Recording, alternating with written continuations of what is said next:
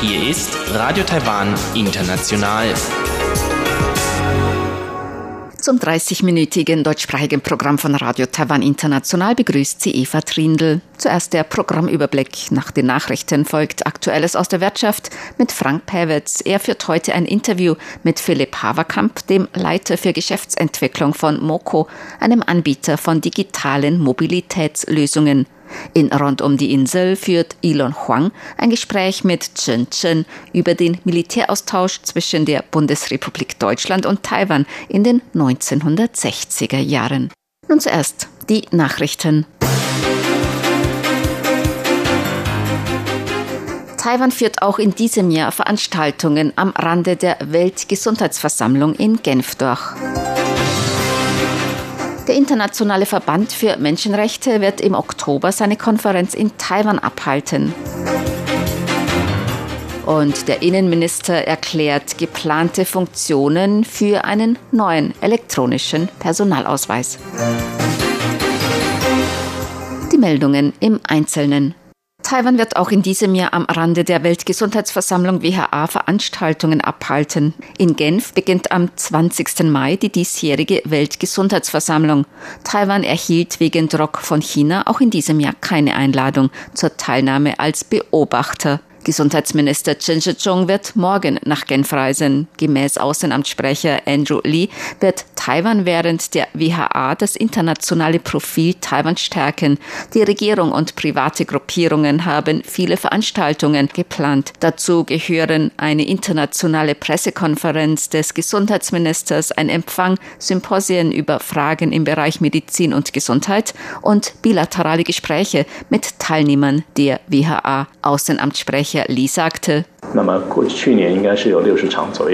im vergangenen Jahr gab es etwa 60 Veranstaltungen. Unser Ziel in diesem Jahr ist es, wieder mindestens 60 Veranstaltungen abzuhalten. Wir hoffen, dass wir dieses Ziel noch übertreffen.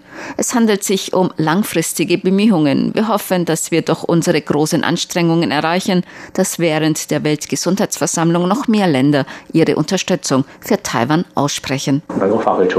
Gemäß dem Außenamtssprecher wird in Genf außerdem auf Werbeflächen von Bussen, Taxis und Fahrrädern der Slogan Taiwan can help. Taiwan kann helfen zu sehen sein. Außerdem habe man Werbeartikel wie Sticker, Fähnchen, Anstecker, Werbetafeln und ähnliches vorbereitet. Der Internationale Verband für Menschenrechte FIDH wird seinen 40. Kongress im Oktober in Taipei abhalten. Dies kündigten der Internationale Verband für Menschenrechte und der Taiwan-Verband für Menschenrechte heute an. Yiling Chiu, Generalsekretärin des Taiwan-Verbandes für Menschenrechte, einem FIDH-Mitgliedsverband, sagte über den Besuch von FIDH-Vertretern in Taiwan. Sie besuchten in diesen beiden Tagen den Parlamentspräsidenten, den Vizeaußenminister und haben das Außenministerium und den Parlamentspräsidenten zur Teilnahme an der Konferenz im Oktober eingeladen. Sie haben auch das Außenministerium um Mithilfe bei der Verbreitung dieser Information gebeten. Wir hoffen auch, dass wir bei der Eröffnung die Gelegenheit haben werden, Präsidentin Tsai Ing-wen einzuladen, eine Ansprache zu halten. Gemäß der Generalsekretärin des Internationalen Verbandes für Menschenrechte, Debbie Stothard, ist das Gesetz zur Legalisierung der Ehe gleichgeschlechtlicher Paare einer der Punkte, die sie beim Treffen mit dem Parlamentspräsidenten und dem Vizeaußenminister angesprochen hat. Das Parlament wird voraussichtlich morgen über drei Gesetzesvorlagen für gleichgeschlechtliche Ehe oder Partnerschaft abstimmen. FIDH-Generalsekretärin Stothard sagte, In our meetings with state officials this week, bei unserem Treffen mit Regierungsbeamten in dieser Woche haben wir auf sehr respektvolle Weise vermittelt, dass wir hoffen, dass der erste Punkt, wenn wir unseren Kongress in Taipei abhalten, sein wird, dass wir hier sind, um Taiwan für bedeutende Fortschritte bei den Menschenrechten zu gratulieren und von diesem Fortschritt als globale Bewegung inspiriert sind. From this progress. Stota zufolge hofften sie außerdem auf Fortschritte beim Asylgesetz, beim Schutz der Meinungs- und Versammlungsfreiheit und bei der Abschaffung der Todesstrafe. Der Internationale Verband für Menschenrechte FIDH hat 184 Mitgliedsorganisationen in 112 Ländern. Es wird das erste Mal in seiner fast 100-jährigen Geschichte sein, dass der Internationale Verband für Menschenrechte seinen Kongress in Asien abhält. Die Regierung plant neue elektronische Personalausweise.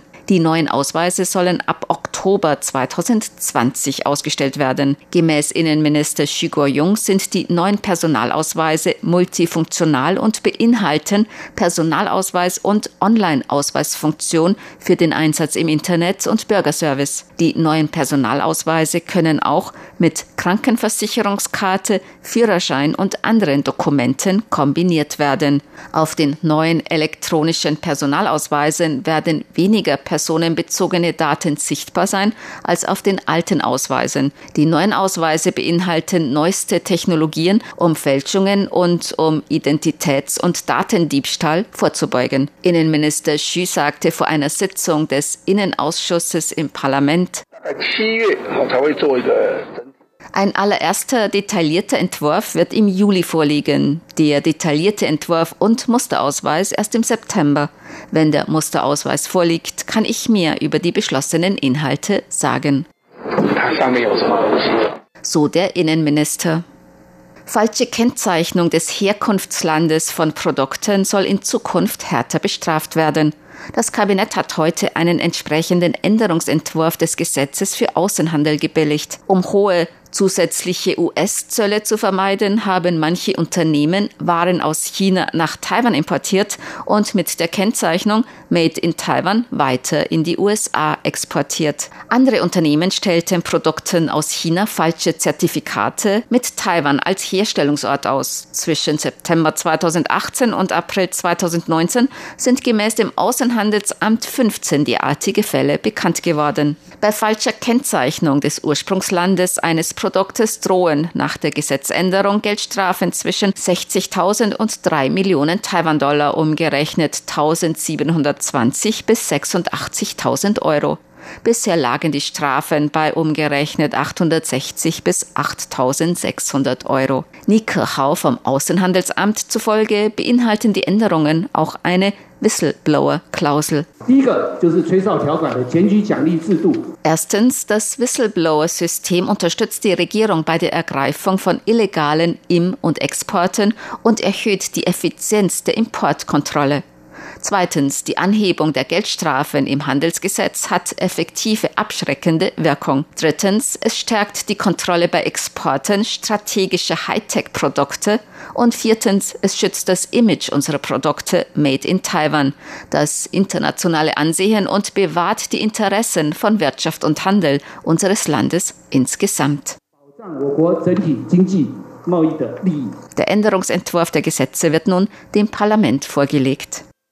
Zur Börse. Die Taipei-Börse hat heute niedriger geschlossen. Der Aktienindex TAIX fiel um 86,10 Punkte oder 0,82 Prozent auf 10.474,61 Punkte. Der Umsatz erreichte 113,35 Milliarden Taiwan-Dollar, umgerechnet 3,25 Milliarden Euro oder 3,64 Milliarden US-Dollar.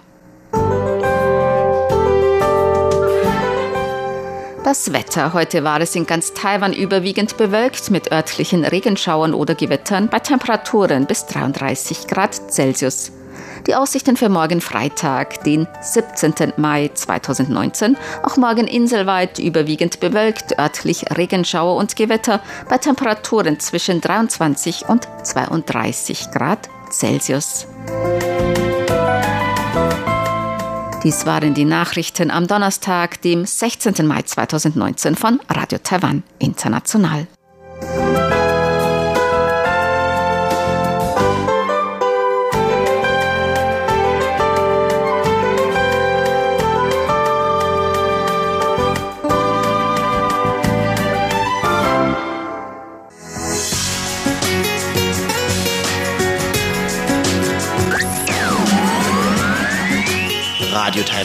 International aus Taipeh.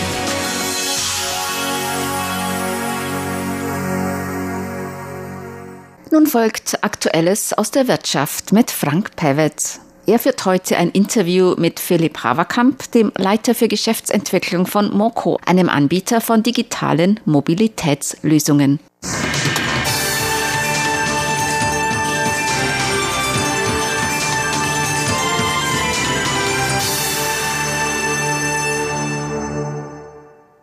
Herzlich willkommen bei Aktuellem aus der Wirtschaft. Es begrüßt Sie Frank Pewitz. Heute ein Interview mit dem Jungunternehmer Philipp Haverkamp, der für den digitalen Mobilitätsanbieter Moco hier in Taiwan auf Mission in der Geschäftsanbahnung war. Wie er den Weg in die Geschäftswelt fand und welche Lösungen Moco anbietet, das erfahren Sie nun.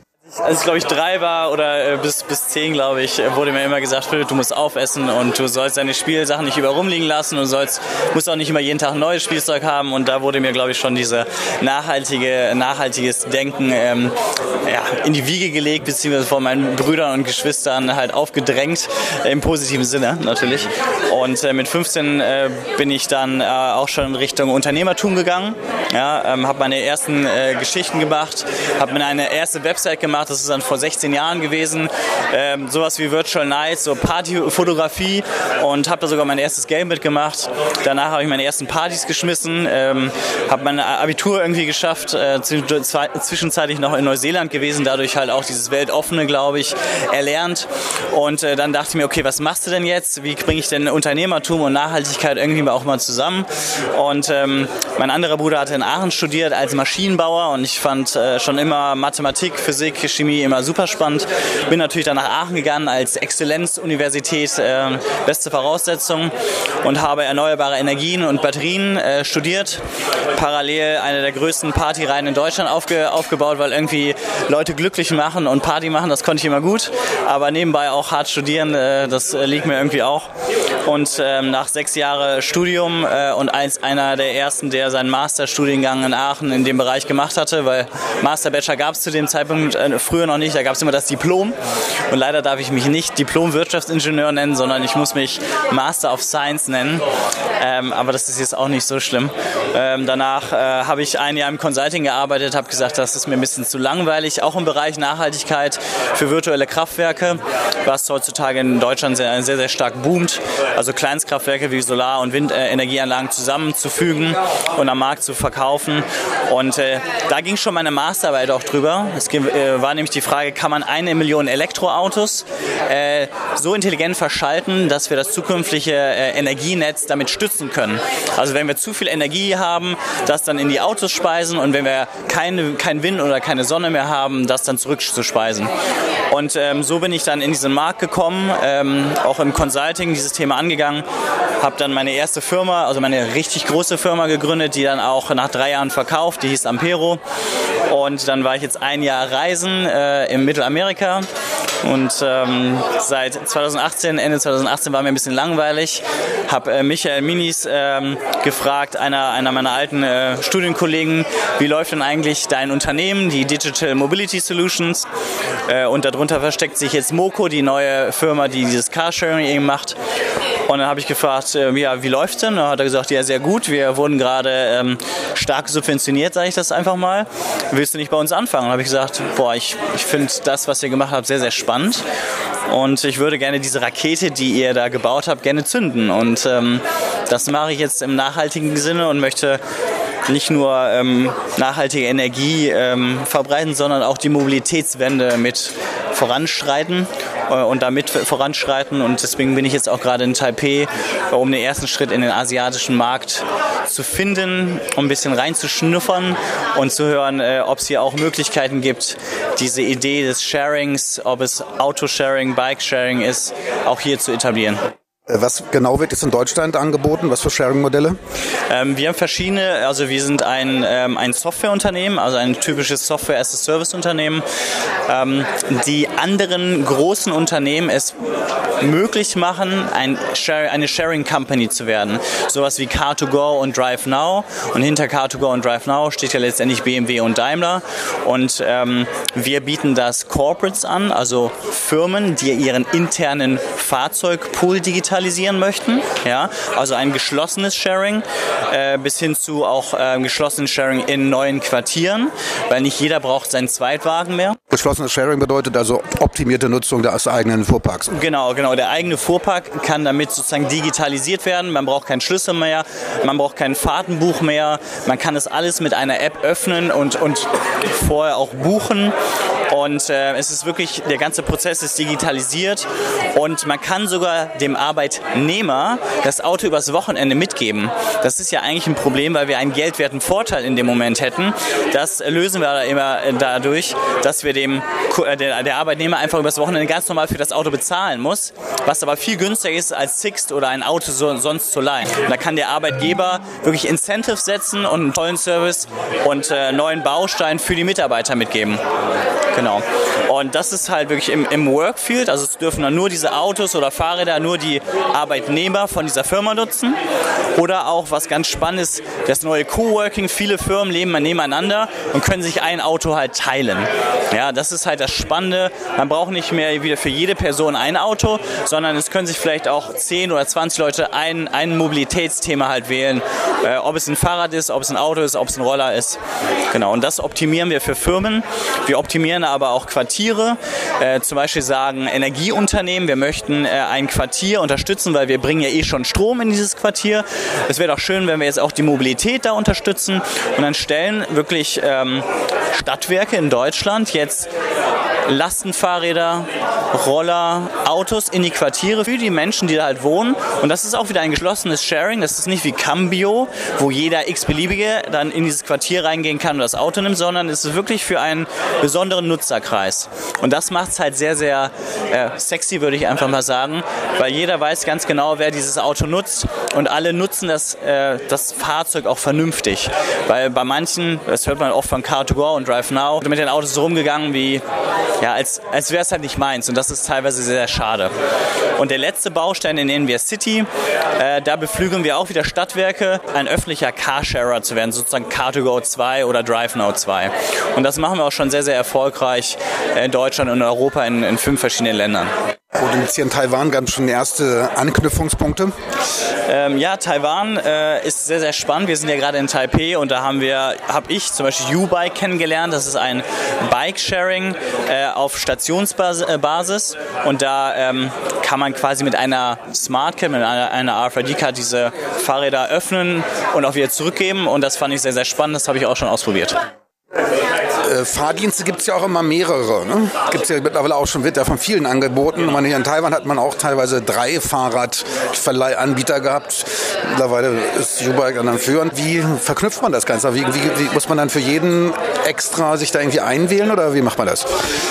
Genau, ähm, diesen Gedanken, ähm, den Nutzen dem Nutzer auch zu geben und nicht dem Nutzer sagen, jetzt musst du für jede neue Geschichte, für jedes neue Fahrrad eine neue App runterladen, eine neue Karte dir kaufen.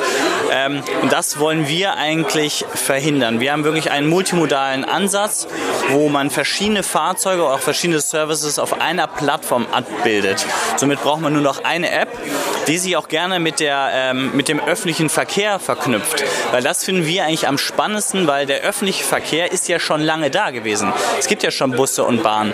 Aber wie komme ich zum Bus? Wie komme ich zur Bahn? Und manchmal sind es vielleicht sogar Park-and-Ride-Geschichten, wo ich ein Auto wirklich brauche, um aus dem ländlichen Bereich dann zur nächsten U-Bahn oder S-Bahn oder Regionalexpress zu kommen in Deutschland.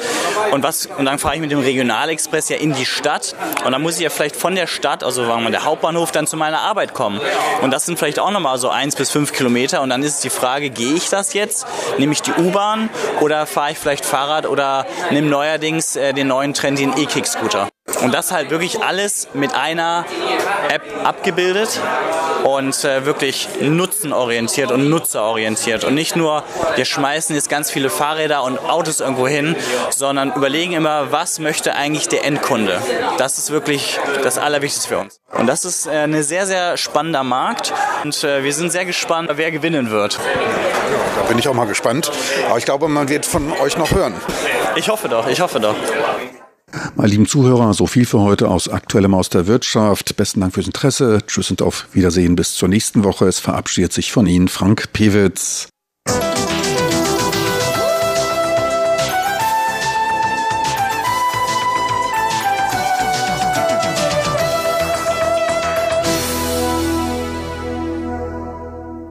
Sie hören Radio Taiwan International. Es folgt rund um die Insel mit Elon Huang. Heute geht es weiter mit dem zweiten Teil meines Gespräches mit dem Historiker der Academia Sinica, Dr. Chen Chen, über die Bemühungen Chiang Kai-sheks nach dem Zweiten Weltkrieg bzw. nach dem chinesischen Bürgerkrieg, gute, wenn es geht, diplomatische Beziehungen zur Bundesrepublik Deutschland aufzubauen.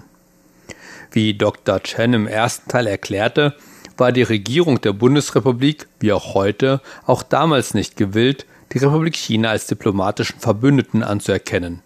Aber Chiang Kai-shek fand in Reinhard Gehlen, dem Leiter der Organisation Gehlen, später Bundesnachrichtendienst, Hans Globke vom Kanzleramt und auch Franz Josef Strauß, damals Verteidigungsminister, Personen, die ihn unterstützten.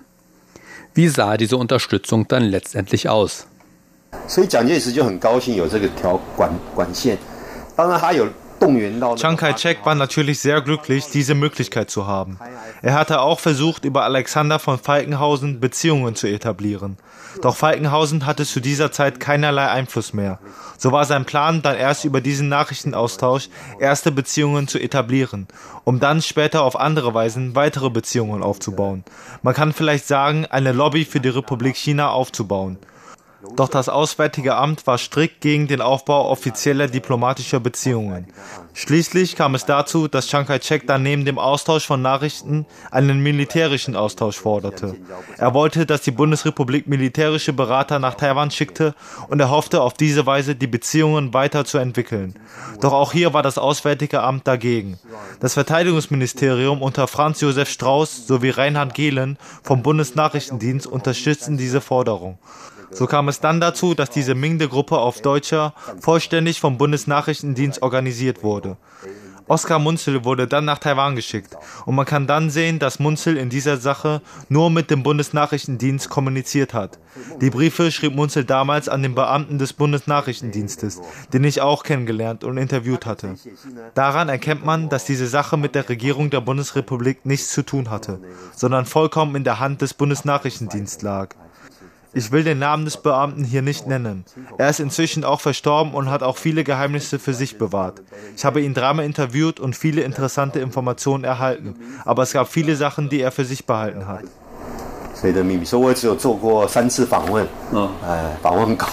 Der erwähnte Alexander von Falkenhausen war im April 1934 als Militärberater Chiang Kai-sheks nach China gegangen, wo er Chiang Kai-shek beim Aufbau der Armee der Republik China unterstützte. Als Chef der deutschen Militärmission arbeitete er an der Modernisierung der chinesischen Armee und führte im September 1937 in der zweiten Schlacht um Shanghai die ihm unterstellten Truppen in Luodien gegen die Japaner.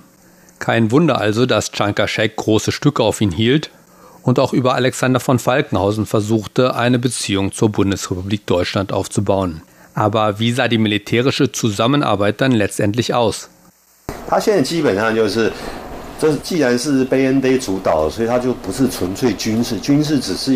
diese militärische Zusammenarbeit war für den Bundesnachrichtendienst nur eine Nebensache.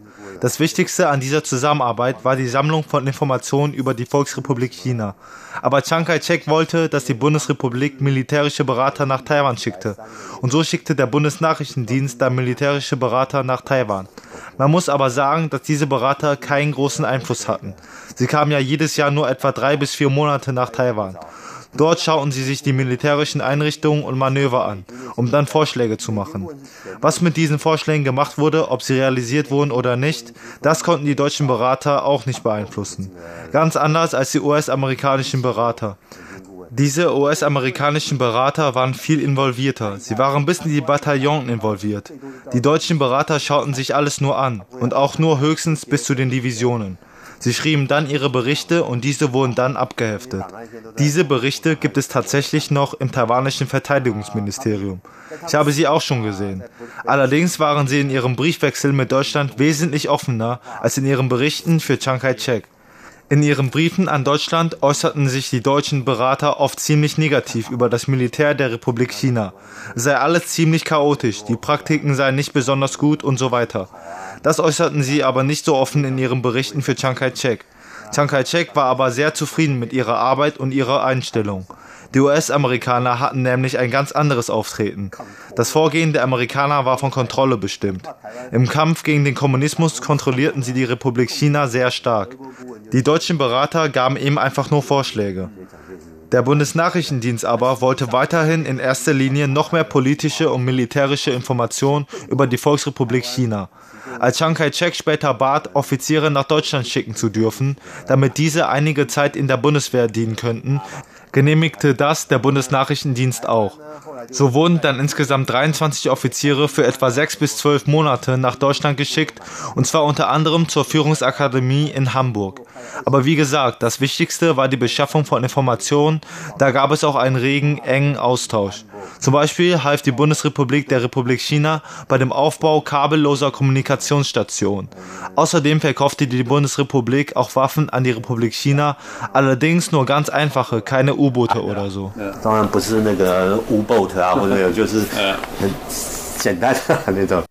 Diese erwähnten kabellosen Kommunikationsstationen verbesserten nicht nur die Sammlung von Informationen, sondern ermöglichten auch eine sichere Übertragung von geheimen Informationen. Aber wie lange hielt diese Kooperation eigentlich an?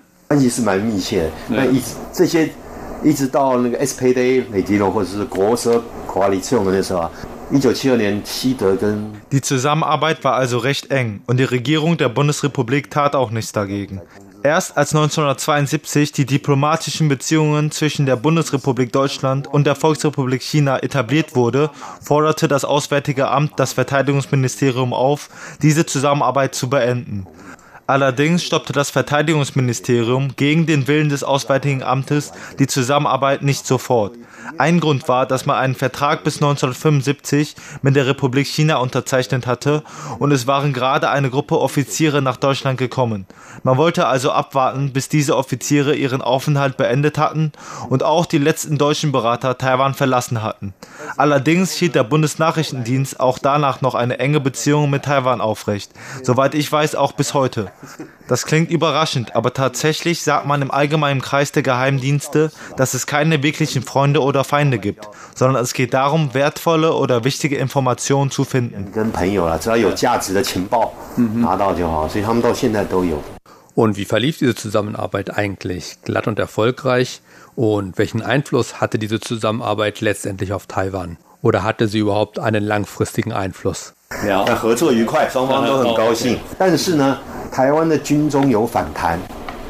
Die Zusammenarbeit verlief eigentlich sehr glatt. Aber innerhalb des Militärs der Republik China gab es Widerstände.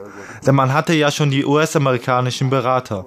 Und die amerikanische und die deutsche militärische Ausbildung waren einfach unterschiedlich. Jetzt kamen die deutschen Berater mit ihren Vorschlägen und Chiang Kai-shek befahl dann, diese Vorschläge auszuführen. Das war dann schon sehr anstrengend für das Militär, mal die US-amerikanischen und mal die deutschen Vorstellungen erfüllen zu müssen. Außerdem dachten viele im Militär, die deutschen Berater kommen nur ein paar Monate im Jahr. Das sei doch unnütz und sei nur eine Belastung. Es gab neben Chiang Kai-shek eine Person in Taiwan, die eine sehr hohe Meinung von Deutschland hatte. Das war sein Sohn, Jiang Wei-guo. Jiang Wei-guo hatte 1938 in der Wehrmacht gedient und hatte hohen Respekt vor dem deutschen Militär. Er nannte Oskar Munzel auch Onkel. Doch zu dieser Zeit hatte Jiang Wei-guo kaum noch Einfluss im Militär. Es war sein Bruder Jiang Jing-guo, der einen großen Einfluss im Militär hatte. Und der hatte zu Deutschland keinerlei Beziehung. Und so schauten die Militärs natürlich auf ihren Boss, Jiang Jing-guo. Warum sollten sie auf Jiang Wei-guo hören? Als 1975 die Zusammenarbeit mit der Bundesrepublik beendet wurde, gab es Gespräche im Militär, ob man vielleicht privat deutsche Berater nach Taiwan holen sollte. Doch niemand sprach sich dafür aus. Es sprach sich zwar auch niemand dagegen aus, aber man sagte einfach nichts dazu. Und so verlief das Ganze dann im Sand.